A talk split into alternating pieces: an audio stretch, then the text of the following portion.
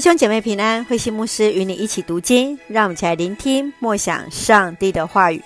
创世纪十一章到第十二章，因你得福。创世纪十一章分为两个部分，第一个是巴别塔的故事，第二个是闪的族谱。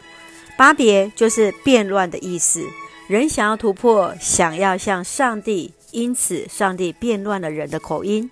而在闪的族谱当中，每一个世代都以生男育女来作为一个结语，来表明上帝使人有延续生命的力量。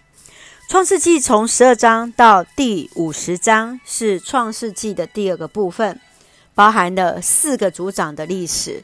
从十二章到二十五章是亚伯拉罕的故事。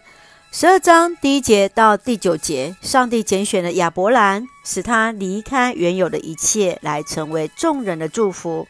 而从十二章第十节到二十节，亚伯兰他在遇到严重的饥荒而迁移到了埃及去避难，这当中却因为亚伯兰的不诚实，而使得帮助他的埃及人、埃及国王受到了灾难。让我们一起从这段经文来一起来思考。请我们一起来看第十一章第九节。十一章第九节这样说：这座城名叫巴别，因为上主在那地方搅乱了人类的语言，把他们分散到世界各地。巴别希伯来文与巴比伦是同一个字，搅乱、混乱的意思。这是象征敌对了上帝的力量，因为上帝是整洁的，是有次序的。因此，上帝变乱了他们的口音，使得敌对上帝的他们从那里分散了全地。反省自己，我们是否也有那敌对上帝的心灵，在生活中建造了那巴别塔，要来彰显自己的名字，以至于亏缺了上帝的荣耀呢？让我们继续来看第十二章第二节到第三节：我要赐福给你，使你大有名望，这样人要因你蒙福。祝福你的，我要赐福给他；咒诅你的，我要咒诅他。我要借着你赐福给万民。上帝呼召亚伯兰要离开本地，给予七个祝福。我要必叫你成为大国，我必赐福给你，叫你的名为大，叫别人得福。为你祝福的，我必赐福给他；那咒诅你的，我必咒诅他。地上万民都要因你得福。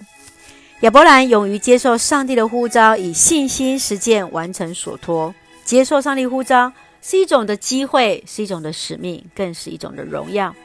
在这七种的祝福当中，你对何种的感受是最为强烈的呢？当你成为那祝福的媒介，生命是否有所改变？让我们都成为上帝恩典的出口，使人因你得福。我们一起用第十二章第三节作为我们的金句。我要借着你赐福给万民。是的，上帝要借着我们赐福给万民，好棒，不是吗？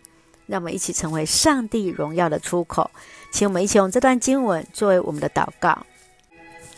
亲爱的天父上帝，谢谢你每天与我们同行，求主赐下那纯真的信仰，依靠你，信赖你，追随你。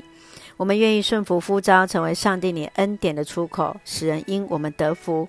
赐下平安喜乐，在我们所爱的教会和每位弟兄姐妹身体健壮，灵魂兴盛，恩待保守台湾我们的国家。感谢祷告是奉靠主耶稣的圣名求，阿门。